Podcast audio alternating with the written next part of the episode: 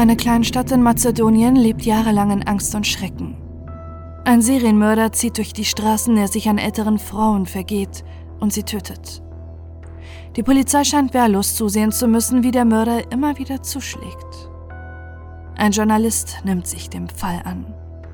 Er ist es, der als erster die Zusammenhänge zwischen den Taten feststellt und sich sicher ist, dass die grausamen Morde von ein und demselben Täter begangen wurden. Die Geschichte um den Serienmörder soll die Story seines Lebens sein. Bis die Polizei misstrauisch wird. Warum weiß der Reporter mehr als sie?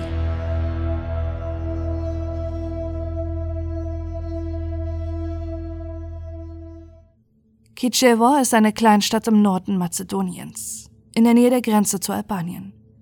Eine Provinz aus grauen Wohnblöcken, die sich nie vom einstigen Kommunismus erholt hat. Bei den 30.000 Einwohnern herrscht Armut. Es ist kein Ort für einen preisgekrönten Journalisten wie Vlado Tanieski. Doch Kicevo ist seine Heimat, sein Ort, an dem er sich wohlfühlt. Hier ist er aufgewachsen und hier möchte er sein Leben verbringen. In seinen journalistischen Texten verfasst er immer wieder Lobeshymnen auf sein Heimatdorf. Die Nostalgie klingt dabei stets mit. Er sehnt sich nach dem alten Jugoslawien und dem Kommunismus. Der Kapitalismus sei der Unheilsbringer. Seine Essays sind konservativ, durchzogen von Sehnsucht nach der alten Zeit. Das kommt vor allem in seiner Heimat Kitschewo gut an, wo das Leben von Arbeitslosigkeit geprägt ist. Dreimal wird Vlado Tanieski mit dem Staatspreis für die beste Berichterstattung ausgezeichnet. Sein Geld verdiente er aber vorwiegend als Lokalreporter für die Nova Makedonia, der größten mazedonischen Tageszeitung. Dafür berichtet er über das neueste Geschehen in Kitschewo, das sind keine herausfordernden Reportagen. Er schreibt über Kleinkriminalität, Lokalpolitiker und die Sorgen der Einwohner. Im Jahr 2004 soll sich das mit einem Schlag ändern. Über Kitschewo bricht die Tragödie herein. Eine Mordserie, die die Kleinstadt plötzlich landesweit bekannt macht und Vlado Taneskis Berichte über Nacht ganz Mazedonien interessieren.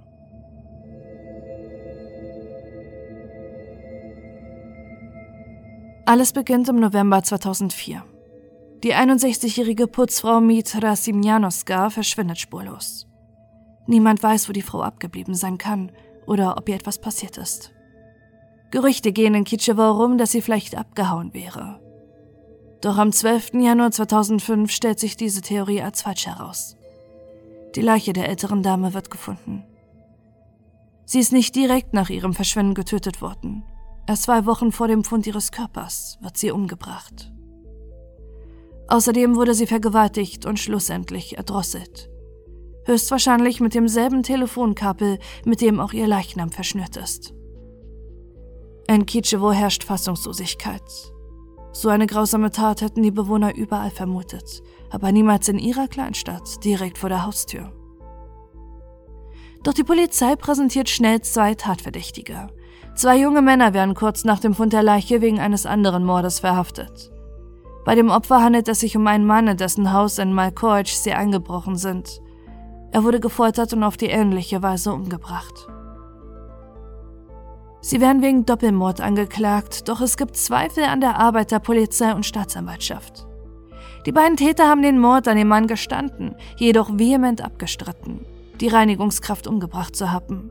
Wenn sie sowieso den Mord gestehen, Warum dann nur den einen? Haben sie vielleicht wirklich nichts mit dem Mord an Mitra zu tun? Doch auch an der Kleidung des Opfers finden sie DNA-Spuren, die nicht zur DNA der beiden Angeklagten passt.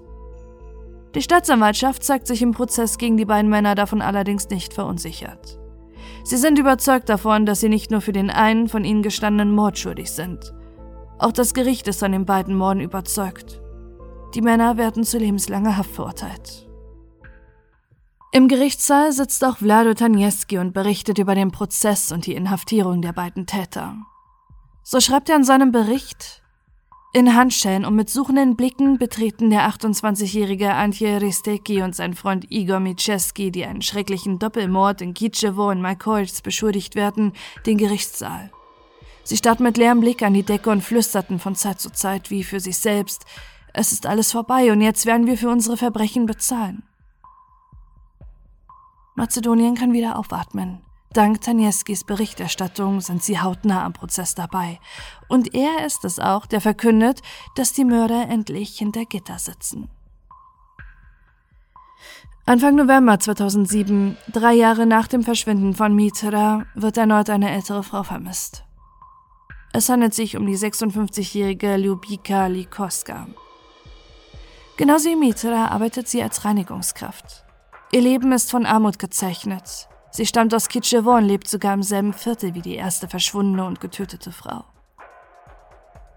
Drei Jahre nach dem Erfolg seiner Kriminalstory aus seiner Heimatstadt nimmt sich Vlado Taneski wieder der Berichterstattung an. Erst Anfang Februar 2008 wird ihre Leiche gefunden. Auch dieser Mord weist Parallelen zur ersten getöteten Frau in Kitschewo auf. Sie ist mit einem Kabel gefesselt, gefoltert und erdrosselt worden. Obwohl sie schon seit drei Monaten als vermisst galt, tritt ihr Tod erst wenige Tage vor dem Fund ein. Irgendwo muss sie über Wochen festgehalten worden sein. Ganz Mazedonien hängt erneut an Taneskis Worten. Er bringt zum ersten Mal einen Verdacht hervor, der die Arbeit der Polizei und der Staatsanwaltschaft stark kritisiert. Er schreibt, das neue Verbrechen ist Kitschewos Topstory. Es gibt viele Gerüchte. Während die Polizei an dem Fall arbeitet, glaubt die Mehrheit der Menschen in Kitschewo, dass dieser Mord mit dem Doppelmord in Malkoitz und Kitschewo zusammenhängt.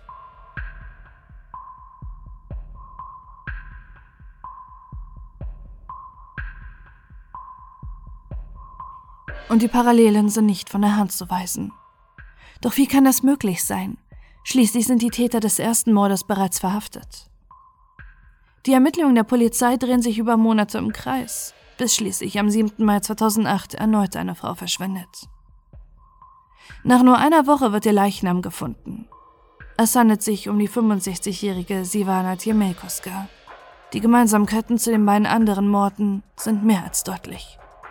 Es handelt sich wieder um eine ältere Frau, die als Reinigungskraft arbeitet und aus demselben ärmlichen Viertel in Kitschewo stammt.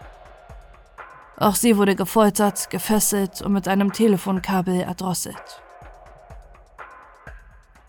Vlado Tanieski schreibt kurz nach dem Fund der Toten, die Menschen in Kitschewo leben in Angst und Panik, nachdem am Wochenende eine weitere Leiche einer Frau gefunden wurde. Die örtliche Polizei und die Bevölkerung hätten das mysteriöse Verschwinden und den schrecklichen Tod von Sivana Timelkoska und Lubika Lichoska als Zitaten einer einzelnen Person, eines Serienmörders. Der Reporter beginnt schließlich selbst, Leute zu befragen. Er interviewt Angehörige der Opfer, während die besten Kriminalbeamten aus ganz Mazedonien nach Kitschewo reisen. Sie versuchen mit dem, was sie über die Opfer wissen und, und das, was ihnen zustieß, ein Täterprofil zu erstellen. Alle drei Frauen waren im selben Alter, arbeiteten als Putzkraft und wohnten nur wenige Minuten voneinander entfernt. Die Ermittlerinnen gehen davon aus, dass auch der Täter in diesem Viertel in Kitschewo leben könnte und er die Frauen zumindest vom Sehen her gekannt hat. Er war vermutlich mittleren Alters und musste äußerst intelligent sein. Er hält die Frauen über Monate gefangen, ohne dass jemand mitbekommt. Das erfordert ein sorgfältiges Plan und Vorgehen seiner Taten. Höchstwahrscheinlich handelt er alleine. Das Motiv seiner Taten ist seine tief verwurzelte Frustration, die in seiner Kindheit und Jugend entstand, möglicherweise durch eine schwierige Beziehung zu seiner Mutter. Aber trotz seiner überdurchschnittlichen Intelligenz macht der Täter Fehler. Neben den getöteten Frauen findet die Polizei Kleidungsstücke, darunter sowohl ein Männerpullover als auch Kleidung von Frauen, die allerdings nicht den Opfern gehört. An diesen Kleidungsstücken kann die Polizei fremde Blutspuren sicherstellen. Mittels der DNA-Analyse kann nicht nur festgestellt werden, dass es sich bei allen drei Morden um denselben Täter handelt, sondern auch die Blutgruppe des Mörders bestimmt werden. Mit der Blutgruppe und der Annahme, dass der Täter ein Mann mittleren Alters sein muss, können die Verdächtigen endlich eingekreist werden. Nur 150 Männer aus Kitschewo treffen darauf zu. Einer von ihnen weckt dabei besonders das Interesse der Ermittler. Vlado Tanieski. Nicht nur die mazedonische Bevölkerung liest interessiert die Texte des Reporters, auch das Interesse der Polizei weckt seine journalistische Arbeit. Tanieski scheint immer unglaublich viel zu wissen. Manchmal Dinge, die eigentlich nur die Polizei weiß. Manchmal Fakten, die nicht mal sie bis dato herausgefunden hatten. So schreibt Vlado Tanieski nach dem dritten Mord, dass die Frau mit demselben Telefonkabel erdrosselt wurde, mit dem auch ihre Leiche verschnürt war. Das ist eine Information, die die Polizei zuvor nicht rausgegeben hat. Entweder ist einer der Ermittlenden dem Journalisten gegenüber zu redefreudig, oder, was viel wahrscheinlicher ist, Tanieski ist der Mörder. Vlade Tanieski wird am 20. Juni 2008 wegen des Verdachts des dreifachen Mordes verhaftet. Die Indizien gegen ihn sind belastend. Drei unabhängige DNA-Tests werden durchgeführt. Bei allem kommt dasselbe Ergebnis heraus. Seine DNA befindet sich am Fundort und an den Leichen. Die Kleidungsstücke, die sichergestellt werden, können auch als seine identifiziert werden.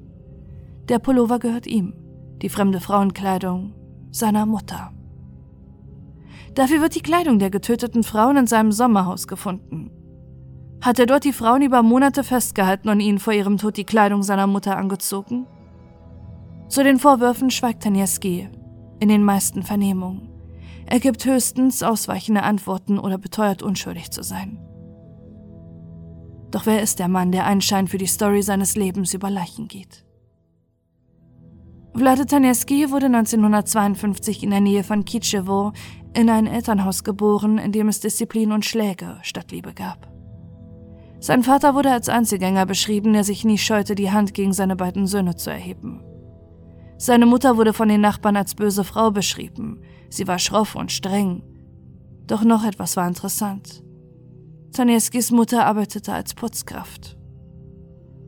Im Jahr 2002, zwei Jahre bevor die Mordserie begann, verstarben beide Elternteile. Sein Vater verstarb im August. Die Leute in Kitschewo erzählten, er hätte sich erhängt. Im Dezember 2002 verstarb seine Mutter an einer Medikamentenüberdosis. Tanieskis Frau und sein Bruder sind bis heute von seiner Unschuld überzeugt. Er sei kein Mörder gewesen, er war immer ein vorbildlicher Mensch gewesen, der nie mit dem Gesetz in Konflikt kam. Vlado Tanieski legte eine Karriere ganz im Sinne des kommunistischen Systems hin. Er war ausgebildeter Metallbauer, Dank seiner politischen Treue wurde er zum Leiter von Kitschewos Jugendorganisation und arbeitete ab 1980 zuerst für eine Lokalzeitung und schließlich ab 1985 für die größte Tageszeitung Mazedoniens. Doch die Freude über die angesehene Stelle hält nicht lange an. Im Jahr 1991 spaltet sich Mazedonien von Jugoslawien ab und Tanieski eckt zunehmend mit seinen politischen Ansichten an. Mit seiner Frau und seinen beiden Kindern wohnen die Tanieskis zur großen Verwunderung der Ermittlerinnen bei Vlados Eltern. Bis zu deren Tod leben sie alle gemeinsam in deren Sommerhaus. Tanieskis Frau erklärt es damit, dass seine Mutter sehr traurig war, dass Vlado sie verlassen hatte. Im Gegensatz zu seinem Bruder hat er sich immer um sie gekümmert. Sie sagt allerdings auch, dass seine Mutter autoritär war, mit altmodischen Ansichten. Es kam oft zum Streit zwischen Vlado Tanieski und seiner Mutter, Gleichzeitig wurde er aber auch wütend auf seine Frau, wenn sie etwas gegen seine Mutter sagte. Kurz nach dem Tod seiner Eltern nahm Vlado Tanieskis Frau einen Job in der Hauptstadt Mazedoniens an. Sie verbrachte nur noch die Wochenenden in Kitschewo und bei ihrem Mann. Was er unter der Woche trieb, war sein Geheimnis. Von all dem wissen die Menschen in der kleinen Stadt nichts. Vlado Tanieski hat sein Privatleben vor den Menschen in Kitschewo komplett abgeschottet. Hätte er nicht tagtäglich über seine Heimat in der Zeitung geschrieben, hätten die Menschen gar nicht gewusst, dass er immer noch in Kitschewo lebt. Er geht kaum raus, mischt sich nicht unter die Menschen und hat keine Freunde. Doch dank der wohlwollenden Worte für seine Heimat, die der Bevölkerung der Kleinstadt in der Zeitung lesen darf, hat er ein großes Ansehen in Kitschewo. Nur bei einigen seiner Mitarbeitenden ist Vlado Taneski unbeliebt. Sie erwischen ihn häufiger dabei, wie er Textteile aus ihren Arbeiten kopiert und dieses als sein geistiges Eigentum ausgibt. Als einer seiner Journalisten ihn auf die geklauten Berichte anspricht, bekommt dieser noch am selben Abend eine telefonische Morddrohung eines anonymen Anrufers. Er erkennt den Mann an der anderen Leitung allerdings. Es ist sein Chef Vlado Tanieski. Mit all dem Wissen über ihn wird nun die Polizei konfrontiert. Aufgrund der DNA-Analysen ist die Beweislast gegen Tanieski erdrückend. Gleichzeitig schweigt der mutmaßliche Täter aber vehement, ob er der Mörder ist und wenn ja, was sein Motiv war. Die Ermittlerinnen gehen davon aus, dass er die unschuldigen Frauen stellvertretend für seine autoritäre und bösartige Mutter getötet habe, unter deren Bevormundung er sein gesamtes Leben verbrachte. Kurz nach ihrem Tod begannen die Morde in Kitschewo. Wollte er sich an den Frauen rächen, die ihr ähnlich waren? Schließlich sind alle Frauen im ähnlichen Alter wie seine Mutter. Außerdem sind sie alle Putzkräfte wie sie, und die Polizei kann herausfinden, dass er sein Opfer in die Kleidung der Mutter angezogen hat. Auf all die Fragen erhält die Polizei aber nie eine Antwort. Drei Tage nach seiner Festnahme wird Vlado Tanieski am 23. Juni 2008 tot in seiner Zelle aufgefunden. Sein Suizid befeuert unzählige Verschwörungsmythen, doch selbst wenn man die Szenerie objektiv betrachtet, muss man sich die Frage stellen, wie Tanieski sich selbst umbringen konnte. Er hat sich in seiner Gefängniszelle ertränkt, und das mit einem handelsüblichen Plastikeimer. Die Obduktion ergibt Tod durch Ertrinken. Es gibt keine Anzeichen auf Gewalt. Unter seinem Kissen findet die Polizei einen Abschiedsbrief. Ich habe die Frau nicht getötet, ich bin stolz auf meine Familie, steht darauf geschrieben. Kritiker sind sich allerdings sicher, dass dieser Brief auch gefälscht sein kann oder er gezwungen wurde, diese Zeilen zu schreiben. Die Theorien über seinen Tod sind weitreichend. Einige Mazedonier gehen davon aus, dass sein Tod das Resultat von Waterboarding war. Die Polizei wollte unbedingt ein Geständnis von ihm und nahm dafür sogar Foltermethoden in Kauf, bei denen sie den Journalisten aus Versehen oder absichtlich töteten. Die Verschwörungstheorien gehen aber noch viel weiter. Sogar die Regierung sollte im Tod von Vlado Tanieski involviert gewesen sein. Mit seinem mysteriösen Suizid begannen die Menschen auch über die Schuld oder Unschuld an den drei Morden zu philosophieren. Mazedonien ist gespalten. Viele gehen davon aus, dass DNA-Beweise nicht lügen können und Tanieski ein skrupelloser Mörder war, getrieben von tiefsitzenden Hass, und er tötete, um seine eigene Karriere voranzubringen. Die Bürger aus Kitschewo und Umgebung sind allerdings bis heute der Ansicht, dass der Mann, der für ihre Heimat so wohlwollende Worte in der nationalen Presse fand, niemals diese grausamen Taten begehen könnte. Immer wieder gibt es Gerüchte, dass Vlade Tanieski eine andere Blutgruppe hätte, als bei der DNA-Analyse herauskam, und dass die Spuren in seinem Haus nicht richtig gesichert wurden. Mazedonische Kriminologen sind sich allerdings sicher, dass er mit diesem seltsamen Suizid seine Familie schützen wollte. Er wollte nicht, dass er vor Gericht gestellt wird und des dreifachen Mordes für schuldig erklärt wird. Gleichzeitig wollte er auch nicht, dass der Freitod als Schuldeingeständnis gewertet wird. Er wollte absichtlich, dass es ein Rätsel bleibt, und er wusste genau, dass viele Menschen dank seines guten Rufes Theorien über seinen Suizid aufstellen würden. Damit hat er Erfolg. Bis heute diskutieren die Menschen in Mazedonien nicht nur, ob sein Tod Suizid oder Mord war, sondern auch, ob er Mörder oder Opfer eines verheerenden Justizirrtums war. Ein Fakt gibt es allerdings, vor dem auch die Menschen in Vladotanieskis Hammer nicht die Augen verschließen können. Mit der Verhaftung des Journalisten hört die Mordserie in Kitschewo abrupt auf.